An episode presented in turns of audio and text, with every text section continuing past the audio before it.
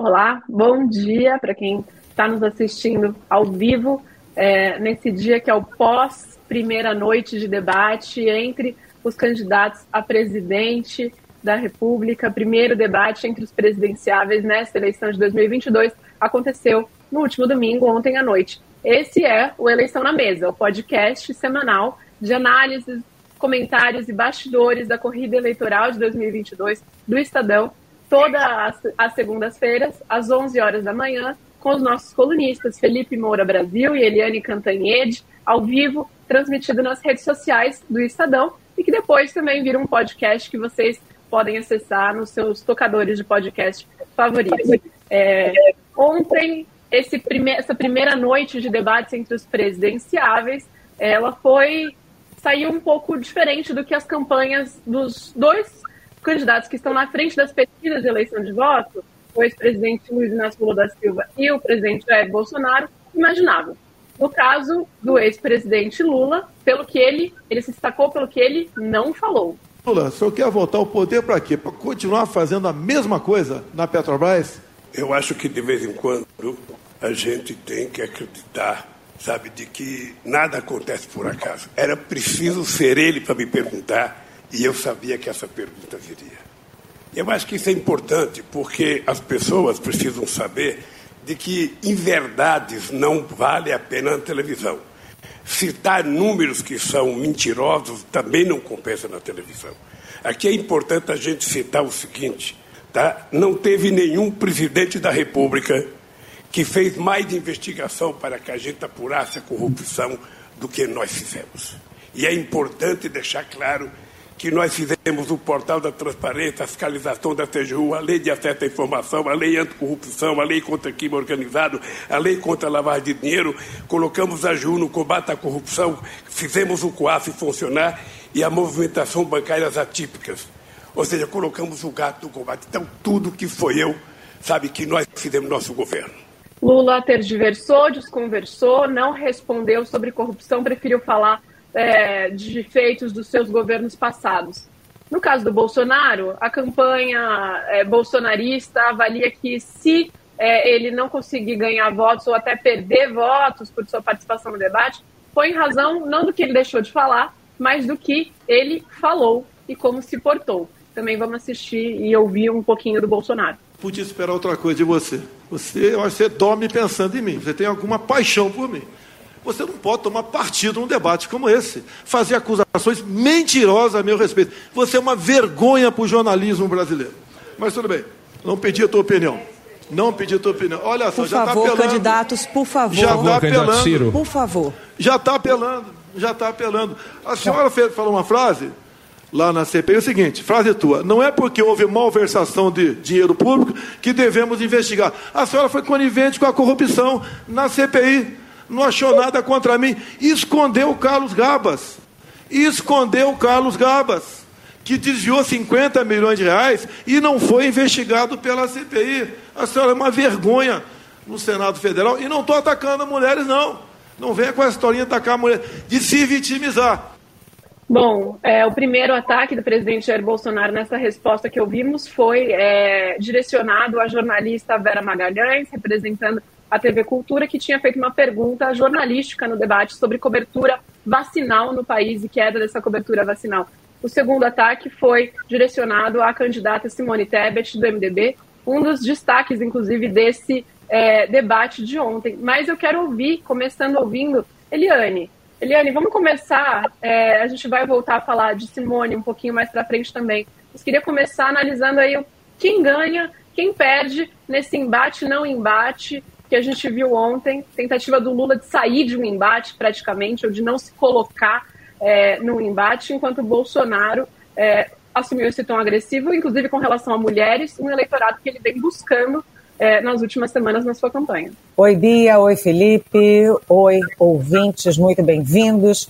Uh, o debate de ontem foi realmente um debate, né? Eu estou acostumada a ver debate há muitos e muitos anos, muitas e muitas eleições, e os debates costumam ser mornos, xoxos. Aí tinha um Mário Covas, por exemplo, que criava algum furor, é, no mais era tudo muito morninho. E ontem não foi. Foi um debate quente, um debate animado, né, com que eletrizante. Muita gente que dorme no meio do debate não dormiu. Ontem viu o debate inteirinho. Ouvi isso várias vezes de pessoas assim, da família, amigos e tal. Bem, isso colocado, é preciso dizer que o ex-presidente Lula estava uh, ah, no salto alto. Como ele foi bem uh, na sabatina do Jornal Nacional, estava seguro, tinha estratégia e foco, ele chegou ontem despreocupado, descompromissado. Né? Isso é muito ruim num debate. É, o Lula foi acossado várias vezes é, sobre a corrupção, não foi só o Bolsonaro que perguntou sobre isso, e ele estava meio perdido ali, sabe, cego em tiroteio, ele não sabia muito para onde ir. Além disso, quando ele jogou a rede, tentando aí buscar alguma simpatia, por exemplo, do Ciro Gomes, por exemplo, da Simone Tebet, né, ele foi rechaçado claramente. Ou seja, ele ficou sem aliados no debate, né, sem suporte, e ele estava é, claudicante. Já o Bolsonaro foi Bolsonaro. O Bolsonaro é isso, né? Ele sem argumento, sem proposta, sem futuro, né? o Bolsonaro parte para a ignorância. Então, é, eu acho que um dos momentos mais, assim, é, sabe, que vai ficar na memória da gente é da Soraya Tronic, a candidata do União Brasil, que é uma neófita que ninguém conhece, quando ela diz o seguinte: o Bolsonaro é tchutchuca para os homens e tigrão para as mulheres. É uma realidade. É uma realidade e passa de pai para filho porque eu mesmo já fui alvo de uma coisa muito parecida do Carlos Bolsonaro pelo Twitter. Então, aqui a nossa solidariedade à Vera Magalhães, a solidariedade à senadora Simone Tebet. E quem perdeu não foram elas, quem perdeu foi Jair Bolsonaro. As pesquisas indicam que o Bolsonaro foi o pior do debate, né, que o Lula foi ruim e que Simone Tebet ganhou essa parada. É, Felipe, como a Eliane disse, as pesquisas indicam que Bolsonaro foi pior, justamente porque ele acabou atacando um eleitorado que a campanha vem buscando, mas Lula não se saiu bem tão pouco. Assim, no final do debate, eu estava acompanhando do estúdio da Band e os aliados do Lula estavam desenchabidos, digamos assim, estavam saindo ali é, meio chateados com o que tinha acontecido. É, alguns aliados haviam sugerido que o presidente, o presidente Lula não adotasse uma tática é, agressiva, tentasse passar uma imagem mais presidencial e se mostrasse aí pelo contraste do Bolsonaro, mas o fato é que ali, é, no calor das coisas, acabou parecendo que ele fugiu né, de perguntas e respostas que boa parte da população, sim, é, gostaria de ouvir. É, queria te ouvir quem, quem sai, é, como saem Lula e Bolsonaro deste debate da Band. É, Jair Bolsonaro tenta se limpar na sujeira do Lula. O Lula tentou se limpar na sujeira do Jair Bolsonaro também na sabatina no Jornal Nacional, mas ontem no debate da Band ele acabou não conseguindo fazer isso. No Jornal Nacional, quando questionado a respeito do mensalão, esquema de compra de apoio parlamentar no governo dele, ele perguntou a Renata Vasconcelos se ela achava que era mais grave que o orçamento secreto. Então tentou ali é, colocar o orçamento secreto, que é bilionário e é institucionalizado, então tem um viés é, de pretensa limpeza é, como algo pior do que o governo nessa disputa absolutamente degradante do ponto de vista moral da política brasileira entre quem roubou menos. Agora, ele foi acossado, de fato, concordo inteiramente é, com o que a Eliane falou a respeito da postura do Lula nesse debate, pelo antipetismo é, do Jair Bolsonaro, principalmente. E, de fato, ele não conseguiu é, ter ali uma correspondência, um, um aliado é, entre Ciro Gomes e, e Simone Tebet. É, deixa eu só reforçar aqui o recarregamento que eu esqueci, peço perdão, senão vai, vai desligar, porque a luzinha é vermelha. Mas continuando, já reforcei. Ele não conseguiu, é, teve um momento em que o Lula levantou uma bola para Simone Tebet para que ela cortasse contra o Bolsonaro a respeito da, cor, da corrupção é, em relação ao tratamento da Covid. E ela falou: esse governo tem corrupção, depois de explicar é, o que ela apontou na CPI da pandemia, em relação ao escândalo da Covaxin, por exemplo, como lamentavelmente teve também o governo de Vossa Excelência, ali se referindo é, ao Lula. O Ciro Gomes chamou o Lula de encantador de serpente. Então ele de fato não encontrou esse eco. É, o Jair Bolsonaro, em relação a Vera Magalhães, é bom deixar claro que ela, ao fazer uma pergunta para o Ciro Gomes, colocou ali como premissa a afirmação de que Jair Bolsonaro atuou pela desinformação da vacina. E todo mundo que está vivo aqui nesse planeta e, obviamente, não está cooptado pela propaganda bolsonarista, sabe que ele comparou vacina, ele ligou a vacina à AIDS, ele falou que a vacina poderia transformar as pessoas em jacaré, no Jornal Nacional tentou amenizar, dizendo que era uma figura de linguagem presente na literatura brasileira, mas ele foi incapaz de contestar a afirmação que foi feita na pergunta. E quando uma afirmação verdadeira é incômoda para o Bolsonaro, e isso não costuma acontecer no cercadinho dele, ele reage com hostilidade. E foi exatamente isso que aconteceu, é, e obviamente num ponto sensível, que é a conquista do eleitorado feminino, como você disse, Beatriz, é muito necessária aí para o Jair Bolsonaro. Agora, é, é, eu queria ter a, a o seguinte ponto, que não sei se Jair Bolsonaro perdeu algum segmento do eleitorado que ele já tem, porque muito do que ele falou é, a, abarcou ali as bandeiras que ele costuma defender.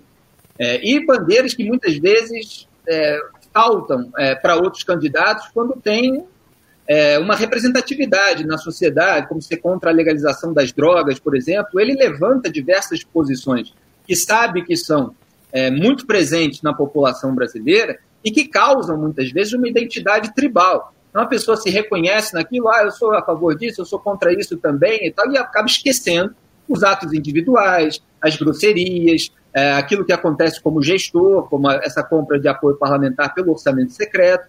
Aliás, ele falou que vetou o orçamento secreto, é uma manipulação de fatos.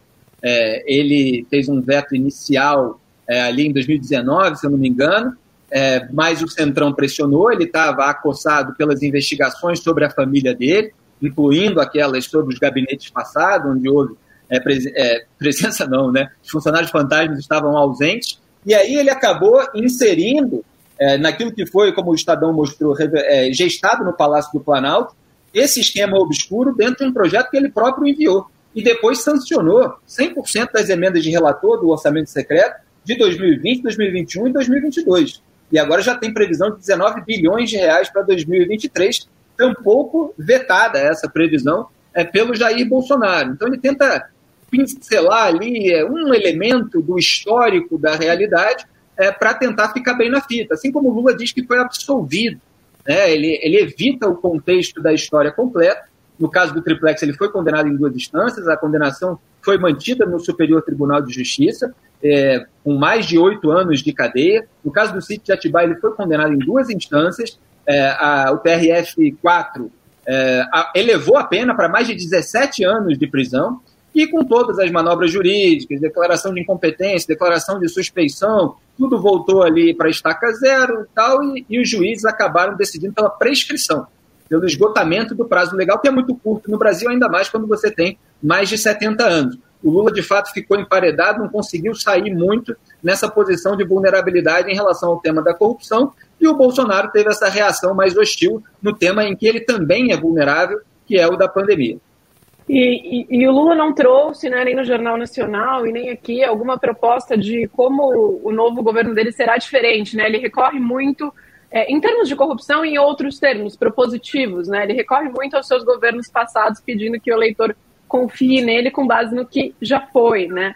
É, sentia um pouco de falta disso, apesar de ele se mostrar como um presidenciável, né, como uma postura mais sóbria do que a do Bolsonaro que parte para os ataques, é, mas senti falta também de sinalizar com propostas com o que vem pela frente. Agora, a gente está falando muito do Lula e do Bolsonaro, passamos a passar por alguns dos outros candidatos, mas acho que vale a gente é, entrar agora com um pouco mais de cuidado nisso, é, até porque uma das protagonistas da noite foi a senadora Simone Tebet, candidata pelo MDB, é, eu queria que a nossa produção colocasse aqui um trechinho dela falando, mas antes é, vou mencionar que coube, coube, a ela e a candidata Soraya Tronic, do União Brasil, fazerem a defesa aí, é, inicialmente, da jornalista Vera Magalhães, atacada pelo é, presidente Bolsonaro, como vocês já mencionaram, numa tática que ele repete, ele e os familiares repetem diversas vezes sobre jornalistas, especialmente jornalistas mulheres.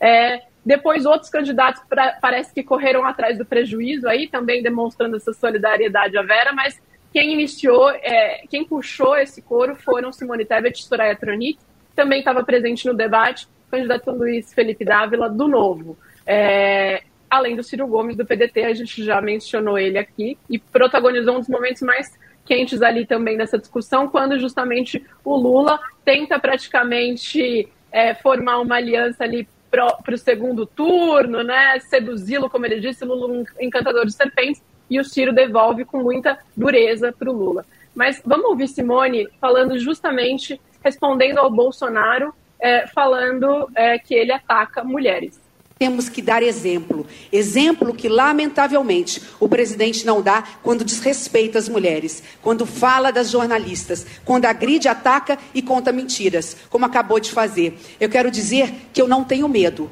Eu quero dizer que fake news e robôs do seu governo não me amedrontam. Eu fiz aquele posicionamento que foi cortado, editado para virar fake news, porque eu estava justificando uma decisão do seu presidente do Congresso Nacional, Rodrigo Pacheco. Foi a decisão dele que impediu a investigação de governadores. Eu fui fazer uma justificativa da decisão dele. Então eu quero dizer pra, pra, para o presidente da República, nem é para o candidato, que fabrica fake news e que fala em verdades. Eu não tenho medo de você e nem dos seus ministros. Recebi violência política no, na CPI. Fui chamada descontrolada. Um outro de dedo me ameaçando porque queria me impedir de falar e de participar da CPI da vida. E pior que isso, um ministro seu tentou me intimidar entrando no Supremo Tribunal Federal porque eu denunciei o esquema de corrupção da vacina que Vossa Excelência não quis comprar. Simone foi muito assertiva em todas as suas falas. Uma das estratégias da é, da campanha do PT é tentar atrair voto útil no primeiro turno, né? Ou seja, fazer com que pessoas que vão votar no Ciro, na Simone é, em outros candidatos desistam dessa ideia. É, Eliane, esse debate, ele atrapalha essa estratégia aí de tentativa de fazer do primeiro turno um segundo turno que interessa a Lula e a Bolsonaro?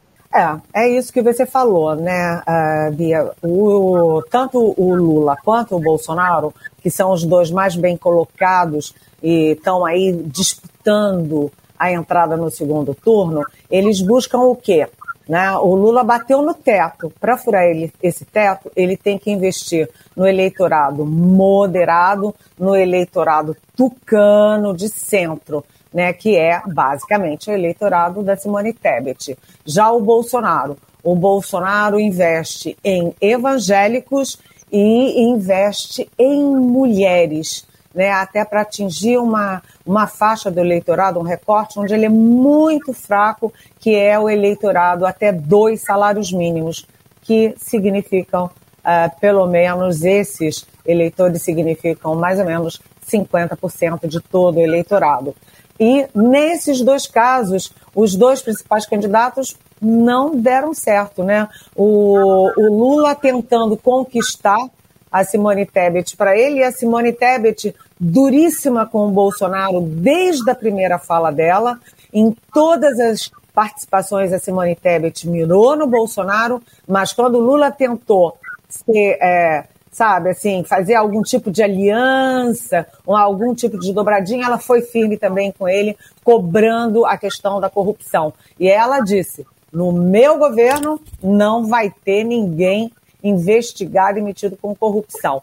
Então a Simone Tebet segurou os votos do centro para ela, segurou os votos do PSDB que já estão com ela. O Lula continuou no teto, ele não furou a bolha dele. Já o Bolsonaro, né, é, ele precisa é, muito fortemente do eleitorado evangélico e do eleitorado feminino, mas batendo em mulher, ou seja, ele mostrou falta de controle emocional, além de tudo que a gente já sabe, né, do, da falta de cultura, de falta de preparo, de falta de conhecimento geopolítico internacional, o Bolsonaro fica ratificando a incompetência emocional dele para ocupar o principal cargo da República.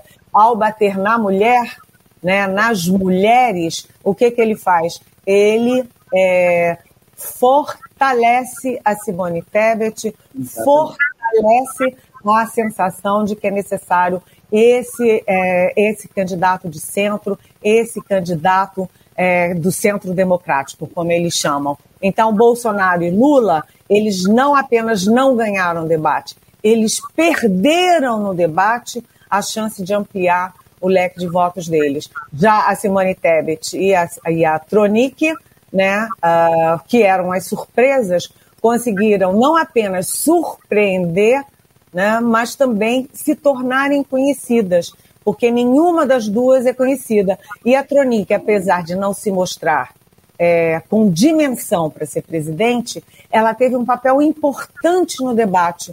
Por quê? Porque ela teve momento de grande contundência, que é importante no debate. A contundência é forte, é, decide um debate. E mais, a Tronic é, é um talismã. Por quê? Porque a Tronic entra numa faixa muito preocupante para o Bolsonaro. É uma bolsonarista arrependida. Ela é uma forma, uma isca para os bolsonaristas arrependidos, Bia. E o que a gente tem ouvido muito é que Bolsonaro ele não consegue ganhar essa eleição se ele não recuperar uma parte desses arrependidos, né, dos votos que ele teve em 2018 e que agora não estão sendo direcionados para ele. É, mas, Felipe, ao mesmo tempo que é, essas outras candidaturas se colocam aí, eu acho que se apresentam é, de, num momento em que praticamente o cenário já se dava ali como uma pesquisa após a outra, confirmando Lula e Bolsonaro na dianteira, etc. Me parece que é um, um respiro para todas essas candidaturas e para essa tentativa de viabilizar um nome que não seja o de Lula nem o de Bolsonaro. Por outro lado, estamos a menos de um mês é, da eleição agora o que na prática isso, o debate de ontem, resultará em termos de estratégia das campanhas até a eleição e de dá para mudar o quadro atual ou não? É, o período é muito curto e é preciso entrar numa tendência de alta muito rápido. Então, a Simone Tebet, por exemplo, teve essa. É, teve um lado de sorte, é, que ela conseguiu emplacar ali um discurso em defesa é, das mulheres, que já é a pauta dela e que ela representa, é, logo em seguida de uma hostilidade do presidente à jornalista. Enfim, ela não estava é, sabendo que isso iria acontecer, mas ela se aproveitou da melhor maneira possível, como vocês acabaram de ver em vídeo. É, então, isso favoreceu muito ela. É, e ela conseguiu, de fato, marcar uma presença e se tornar mais conhecida, falando para pessoas que ainda não tinham a dimensão do que ela é. Jair Bolsonaro e Lula, como disse a Eliane, não conseguiram é, atingir novos nichos do eleitorado e podem ter causado ali algumas dúvidas em eventuais indecisos. A Simone Tebet estava com 2%, né? quando ela subiu de 1 para 2, o pessoal até celebrou, olha, aumentou 100%, e ela precisa continuar aumentando 100%. Ela precisa passar é, para 4 pontos, já saiu aí uma pesquisa BTG, talvez a gente fale, ela está com 4, mas é, em outras pesquisas ela não, não aumenta assim para mostrar viabilidade, quer dizer, porque a distância para o Bolsonaro, que é o segundo colocado, é, inclusive em relação ao Ciro, ainda é muito grande. Então, mesmo que é, eles tenham mostrado que estão aí no jogo e a polarização, vamos dizer assim, não tenha sido consolidada como é, definitiva para o segundo turno, é, ali na frente pode voltar o voto útil para o Lula ou para o Bolsonaro ainda no primeiro turno, uma compreensão até é, distorcida. É, outro dia eu estava tendo que explicar é, que votar, por exemplo, quem quer que impedir o Lula de chegar ao segundo turno, pode votar no Bolsonaro, no Ciro, na Simone, tudo tem o mesmo efeito. Muita gente não entende isso, acha que precisa votar no Bolsonaro no primeiro turno para impedir que o Lula vá é, para o segundo. Então, na verdade, só os votos nulos e brancos ali são descartados e nos votos válidos o primeiro colocado teria que ter 50% mais um. Então, ela e Ciro precisam dessa tendência de alta. Eu, eu achei o Ciro Gomes mais é, contemporizando mais é, do que ele costuma fazer.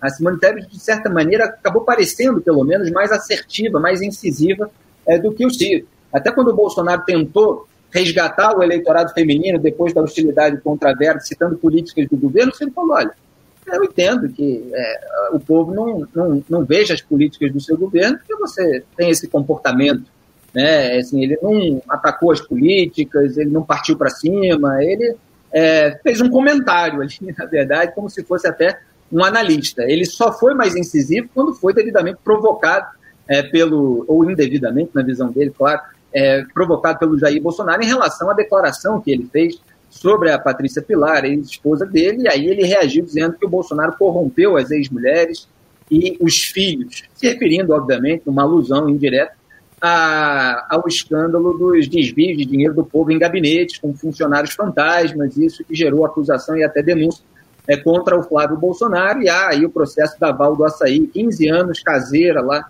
na casa de veraneio do Bolsonaro e registrada no gabinete dele como deputado federal, ou seja, está na conta do povo.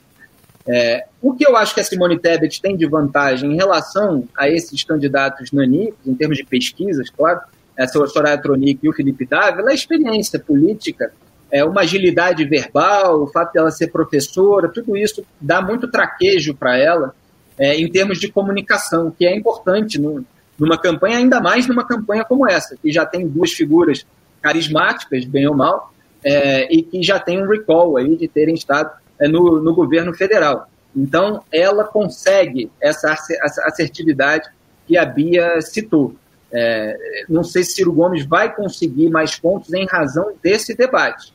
A Simone Tebet tem que torcer para manter essa linha e ver outras formas é, de chamar a atenção. É, não só com esse discurso, porque nem sempre ela vai ter uma bola tão bem levantada como essa que o Bolsonaro deu para ela.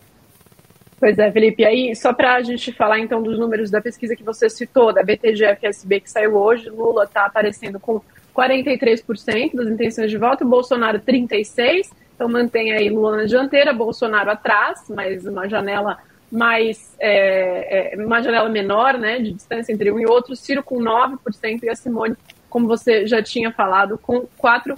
É, por cento. Antes da gente passar aí para os nossos próximos assuntos, ainda um pouquinho sobre o debate, eu acho que é importante mencionar que é, o clima de radicalização política, ele permeou a discussão sobre a realização do debate, se ele ia acontecer ou não, né? Por fim, tivemos a confirmação de Bolsonaro e Lula, que até a véspera não sabíamos se iriam topar participar ou não.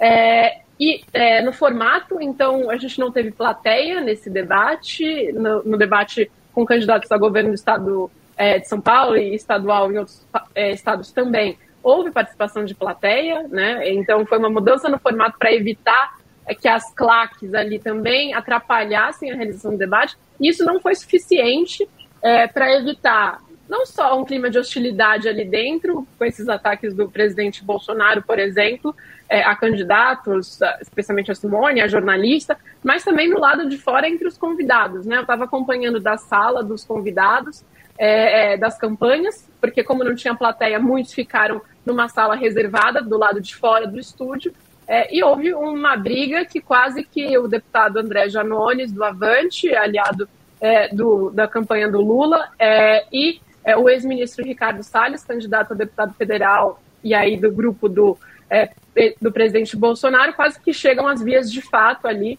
É, era um clima muito acirrado, é, realmente é, a posição do Janones incomodou boa parte da própria campanha do Lula, tentaram né, conter um pouco ele ali. No lado é, do é, presidente Bolsonaro, houve um acirramento dessa tensão, em duas ocasiões, pelo menos, durante o debate. É, e aí senti falta também disso de alguma forma. Apareceu no conteúdo, na forma do debate, né? Mas não apareceu tanto no conteúdo. Esse clima de radicalização aí que temos vivido, é, ameaças ao processo eleitoral também, é, que mobilizaram uma parte da sociedade a responder, a reagir é, nas últimas semanas em defesa do processo eleitoral. Queria ver se vocês querem fazer algum tipo de comentário aí sobre esse assunto também, esse clima do debate. Eliane. Um, sim, e eu queria lembrar que o, o ex-presidente, o aliás, o presidente Jair Bolsonaro é, já chegou nos cascos, né? Porque ele chegou ao a, a, a rede, né? Ao, ao estúdio, já dizendo que não aperta a mão de ladrão né, numa referência ao ex-presidente Lula. E o que, que ele conseguiu? Ele conseguiu remeter à frase, célebre frase do general Augusto Heleno, que é o chefe do GSI, do governo Bolsonaro, é, que na campanha de 2018 é, fez aquela marchinha, né? É, se gritar, pega centrão, não fica um, meu irmão, o centrão no lugar de ladrão. E o Bolsonaro, portanto, não faz outra coisa senão apertar a mão do centrão que o, o general Augusto é, colocou no lugar de ladrão. Lembrando que o Centrão não está apenas no governo, mas está no coração do governo Bolsonaro, com a presidência da Câmara, com o apoio do Bolsonaro e com a chefia da Casa Civil, que é um cargo, enfim, que é o coração do governo, é o cargo central na administração pública federal. Mas o fato é o seguinte: é, todos os debates ao longo da história são tensos, você tem embates desse tipo, é, pegadinhas, isso tudo faz parte do jogo. O que me preocupa é a violência de bastidor. Numa eleição em que um sujeito entra numa festinha de aniversário, mata um aniversariante que ele nunca viu na vida, porque ele, o assassino, é bolsonarista e o assassinado é petista, eu morro de medo quando eu vejo as imagens do Janone e do Ricardo Salles ali, né, de pavões, de de galinhos de briga, quase indo às vias de fato, porque a gente ainda tem muito tempo de televisão e o pessoal do Bolsonaro está armado, ou seja, não é só é, tapas e socos que pode sair. Sei lá o que pode sair. Os líderes, os candidatos têm a obrigação, têm o dever de responsabilidade de impedir a violência na campanha. Felipe.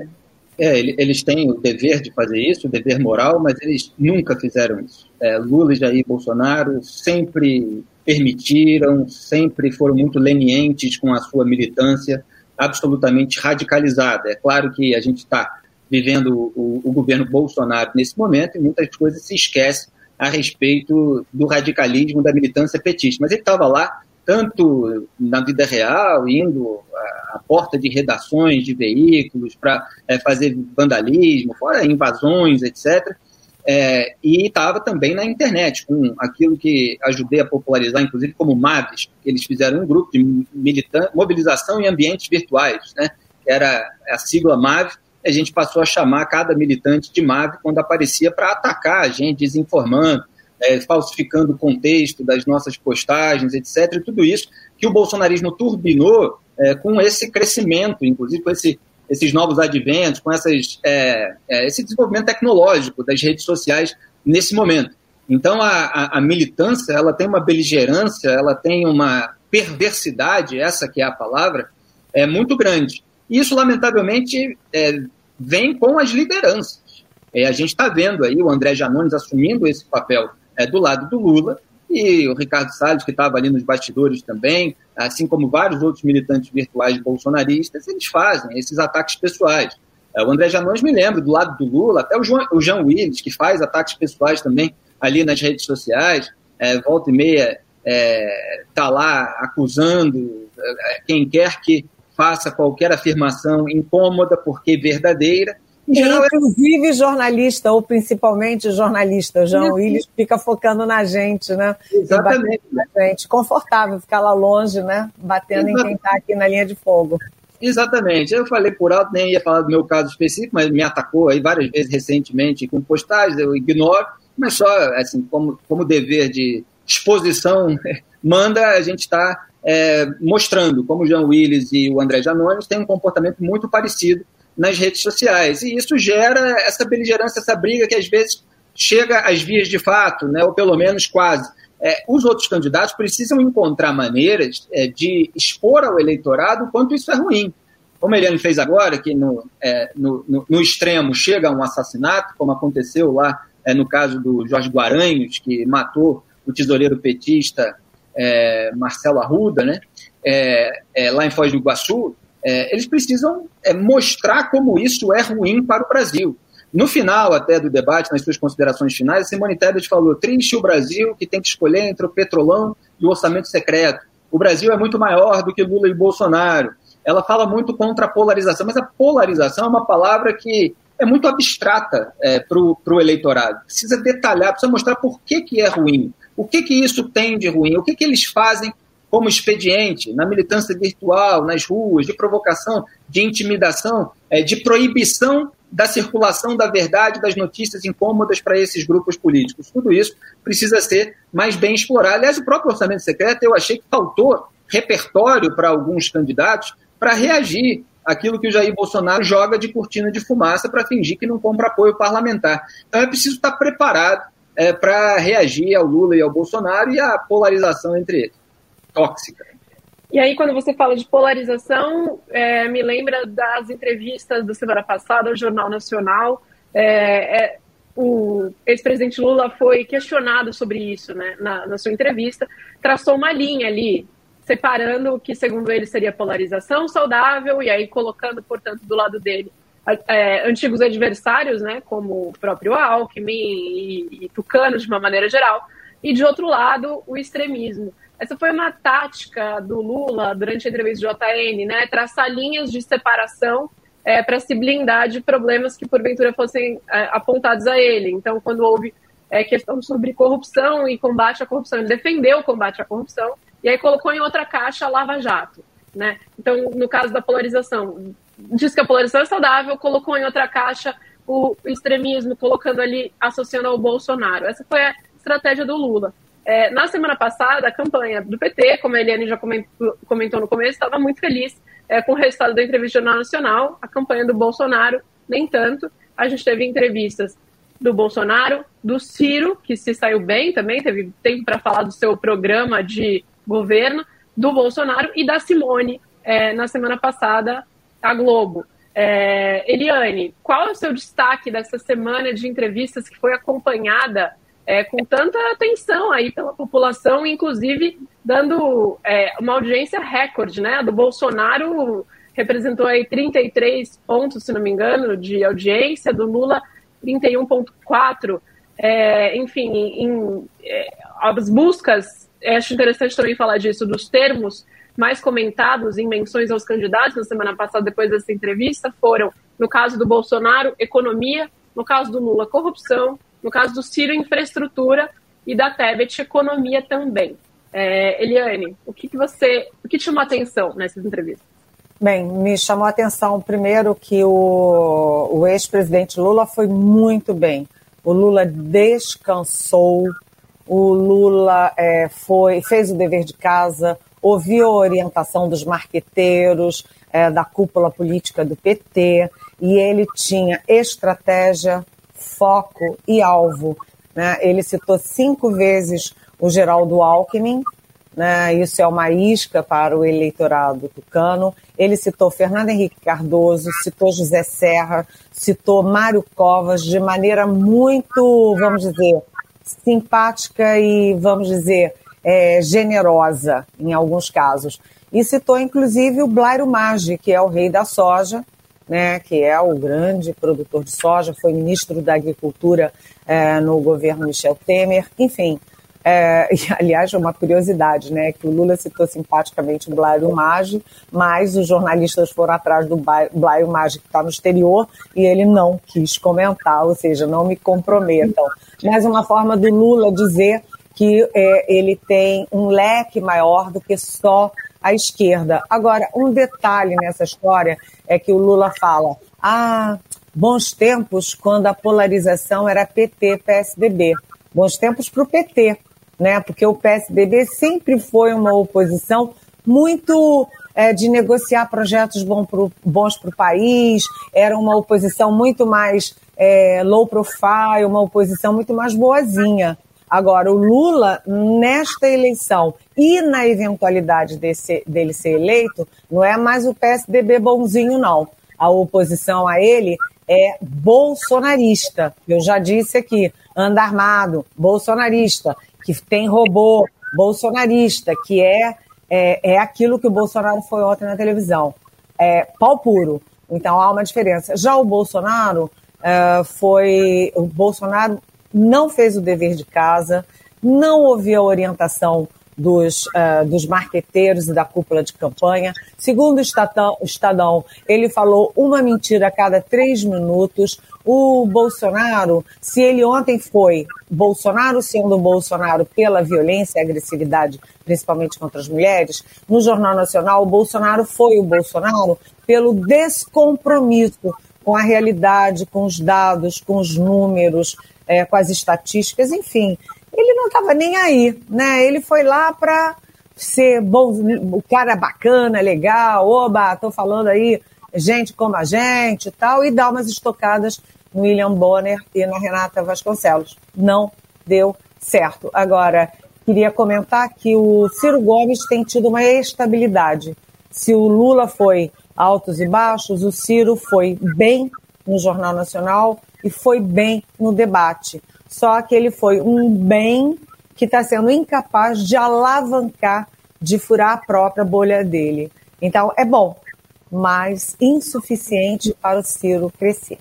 Felipe, da semana passada, nas entrevistas, o que você avaliou aí no comparativo também com o debate? É, só começando por esse final aí do comentário da Eliane, o Ciro, ele, ele tem desenvoltura, evidentemente, tem muita experiência, muita bagagem administrativa, tem propostas há muito tempo que ele não foge é, para defender.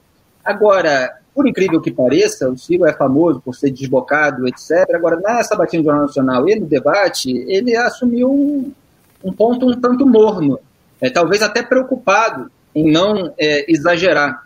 É, e faltou algum elemento. É o efeito João Santana.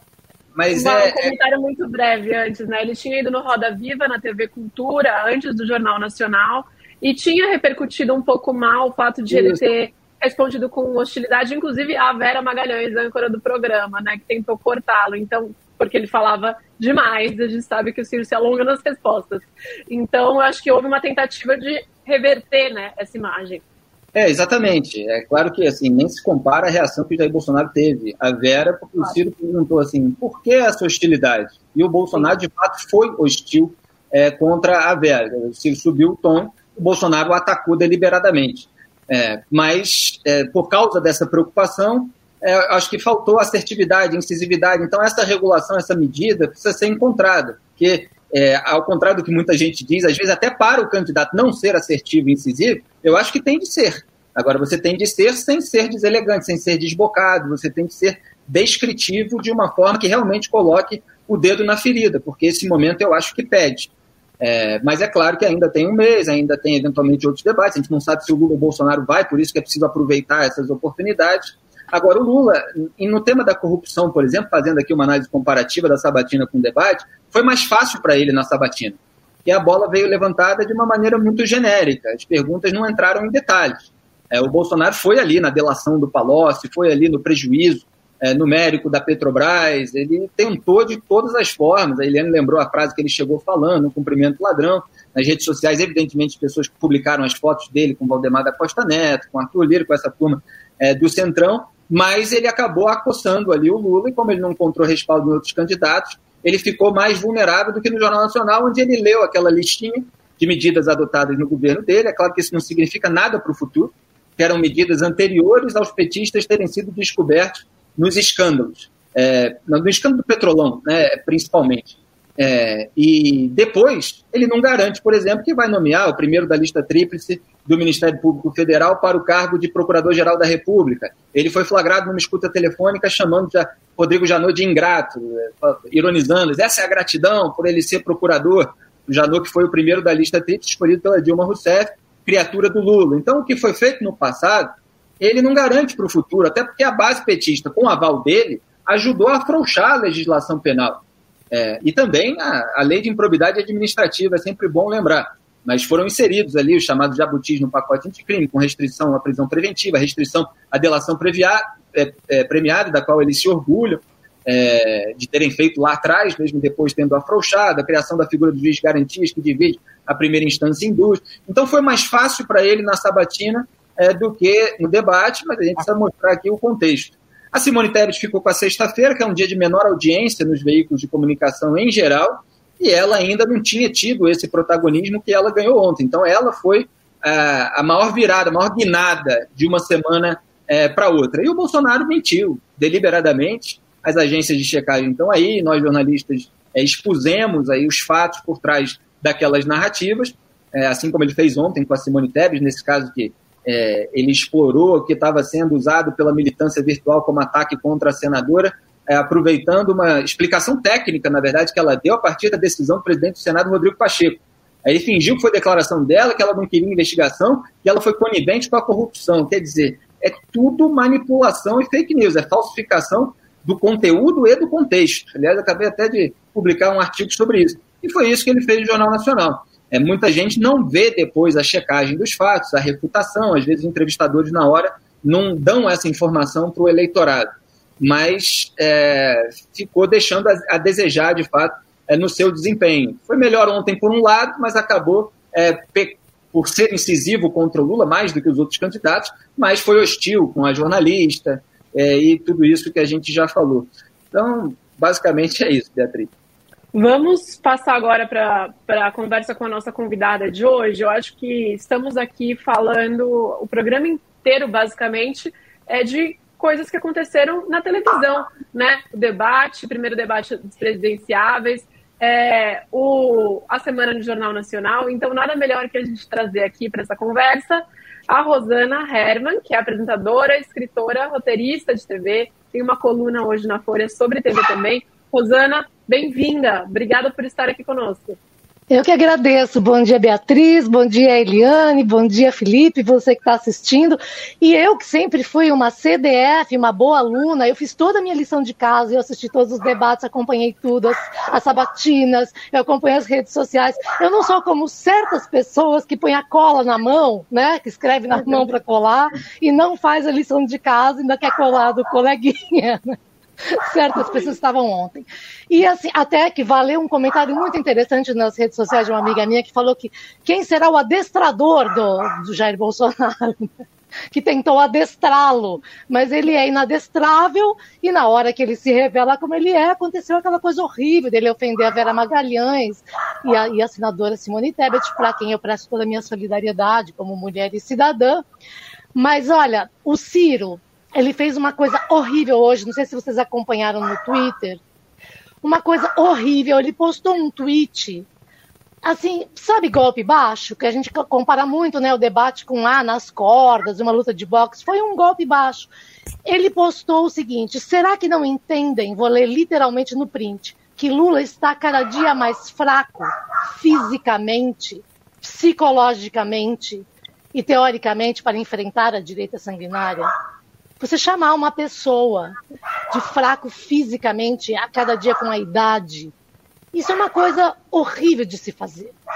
E todas as pessoas disseram, Ciro, que tire no pé, apaga isso que dá tempo. E ele acabou de apagar o tweet. Ele uhum. apagou, as pessoas deixaram um print, mas uma coisa desnecessária de fazer, sabe? Então eu acabei tweetando também que o Ciro, assim, Deus deu a ele uma inteligência, ele é um homem inteligente, ninguém pode negar, mas o ressentimento corrói essa virtude, sabe? Esse ressentimento, essa mágoa. Então, o que eu acho que a gente viu é pessoas tentando parecer, né, assim, o que o marketing determina, mas chega uma hora que você está ali ao vivo, você é provocado e você revela o que você é. E Bolsonaro revelou o que ele sempre foi. Uma pessoa que mente, que é agressiva, que é misógino, né? não tem como controlar, ele é isso. Mas o Bolsonaro foi para conseguir frases e cortes para fazer para a galera dele. Ele foi lá para buscar frases. Sabe quando é, alguém vai te entrevistar e quer fazer a foto, mas a, já está com a legenda pronta para sua foto, está só querendo que você fale aquela frase para pensar e botar na sua foto? Ele foi para pensar coisas para usar nas redes. Os clipes para as redes sociais são muito importantes, né, Rosana? Hoje em Isso. dia, então, é TV, mas não é só TV. Eu queria abrir aqui para a Eliane ou para o Felipe, se quiserem trazer algum comentário também e, e fazer perguntas para Rosana. Posso começar, Felipe? Claro, sempre. Porque eu queria fazer uma pergunta uh, de mulher, né? Porque eu queria saber, oi Rosana, muito bom ter você aqui com a gente, obrigada pela presença. Eu queria saber como é que você viu aquela dobradinha uh, da Simone Tebet com a Soraya Tronic, porque lá no início né? A Simone já entrou muito firme contra o Bolsonaro, desde a primeira fala dela. Mas depois, é, as perguntas, a dinâmica do debate estavam empurrando as duas para uma conversa de Luluzinha. Né? Soraya Simone, Soraya Simone. E elas foram crescendo. Isso, em vez de contar contra elas, contou a favor. Eu queria saber é, o que, que você acha de você ter dois candidatos polarizando lá na, nos primeiros lugares das pesquisas, todas as pesquisas, e chega num debate como esse, só se fala das mulheres, da Simone e da Soraya. O que, que aconteceu? elas sequestraram o debate para elas, né? Eu até brinquei porque tem a dupla da Simone e Simaria. Eu falei que a Simone fez dupla com a Soraya e criou o presidencianejo, porque elas fizeram uma dupla sertaneja de presidencianejo e ficaram batendo bola. Assim, claro, porque elas tinham menos a perder e só tinham a ganhar com a exposição. Mas eu achei incrível porque elas, você sente, eu sentia, vocês sentiam na poltrona de casa que elas foram tomadas de uma coragem de falar e de acusar, e teve uma hora que a própria é, Soraya disse assim, tem uma, de onde eu venho, uma mulher vira onça, e ela, entende, ela ficou ofendida e começou a falar, e as duas começaram realmente a falar, mas a, a, a, a senadora já tem mais traquejo e tudo, mas eu achei incrível que a Soraya, de repente, se colocou mesmo, então eu acho que elas... É, deve dar uma adrenalina louca também você estar tá num debate assim, né? Com todo mundo assistindo. Então, é, chega uma hora que você nem sabe mais o que você está fazendo, porque é tanta emoção, tanta adrenalina, mas eu achei que elas foram bem realmente de, é, de ir para o confronto e falar o que sentem. Teve uma hora que a Soraya falou assim: se, se eu falar tudo o que eu sei, vocês ouviram isso? Eu vou falar, eu sei mais. Opa, ela sabe mais coisas que eu não contou. Pois Mas é. acho que elas sequestraram, você tem razão, gente. Porque a Tronic, é isso que eu estava falando, né? Ela é uma bolsonarista arrependida, ela sabe das coisas e ela pode influenciar muita gente que, é, que foi bolsonarista e hoje não quer mais esse negócio de bolsonarismo. Mas eu acho que uma das frases importantes do debate foi quando uma das duas falou assim: candidato Bolsonaro, por que, que o senhor odeia tanto as mulheres? Isso é uma frase que fica, né, Felipe? Foi a Simone, eu, né? é, foi a Simone. Eu fiz um TikTok e fiz uma porção de coisas falando isso. Aliás, subiu a, a hashtag, está é, tá em primeiro lugar Bolsonaro odeia mulheres, está há horas em primeiro lugar no Twitter. Porque ele, a hora que ele percebeu, não sei se ele foi orientado por alguém, mas ele percebeu o tamanho do absurdo que ele tinha feito, ele estava destruindo o objetivo dele, que era conquistar mulheres. Ele tentou consertar, botou a Michelle gratuitamente no meio do nada, no meio do nada. Ele, inclusive, a primeira dama faz um trabalho excepcional. Tipo, ué, ninguém está falando disso duas vezes. Então eu falei assim, foi horrível, porque ele, além de ofender as mulheres, mulheres, usou a própria mulher para tentar consertar a sujeira que ele fez, para limpar a sujeira que ele fez. Então, foi horrível, foi um duplo twist carpado para o abismo. Rosana, Felipe aqui, um prazer falar com você. Eu queria puxar aqui a sua experiência na TV, você é roteirista, já trabalhou em muitos programas de humor, variedades, etc., para falar um pouco sobre a interseção entre esse universo, às vezes até ficcional, é, e a política é, como os temas sensíveis são tratados, é, como você avalia no seu trabalho essa presença, se em algum momento você já é, quis é, mergulhar ali em algo que estava dando muita polêmica no debate público, e isso é sensível. Às vezes a gente vê grupos políticos atacando, por exemplo, trechos de novela, programas de humor, evidentemente, até de variedades, é, por estarem fazendo uma mensagem subliminar ou uma propaganda ideológica. Muitas vezes a gente vê isso no debate público. É, qual é a sua avaliação de como isso acontece e como você lidou com isso ao longo da sua carreira? Como eu já tenho uma certa idade, já atravessei muitas décadas, assim, a Eliane já viu muito debate, eu já vi muito, já fiz muita televisão. Durante muitos anos, até o advento da internet e a popularização da internet, a televisão era o privilégio de, das pessoas que dominavam é, esse, é, essa dualidade de ser uma pessoa e ser uma personalidade. Então, as pessoas públicas tinham que administrar a pessoa que elas eram na vida, em casa, e a sua persona, como a gente diz, né? Que é a pessoa pública que você tem que administrar, ou na vida pública ou na vida artística.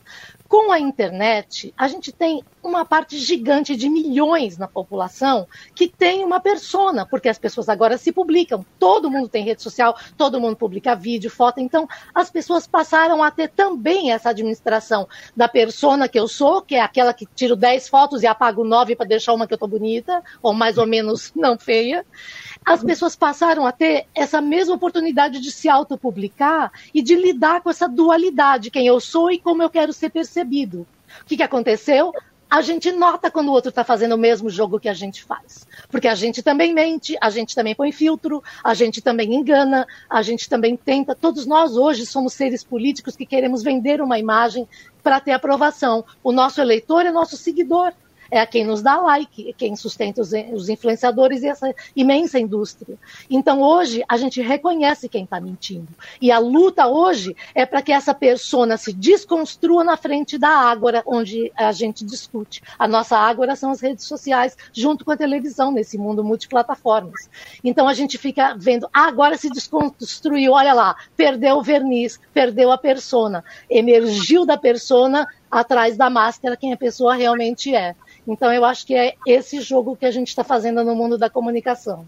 Eu uma pergunta rápida. Na questão de forma, Rosana, que você que entende muito disso, a voz do Lula não pode atrapalhar um pouco a comunicação dele? Eu sou uma pessoa que tive voz rouca durante muitos anos, atrapalhava a minha comunicação. Eu operei um pólipo há muitos anos e sim melhorou.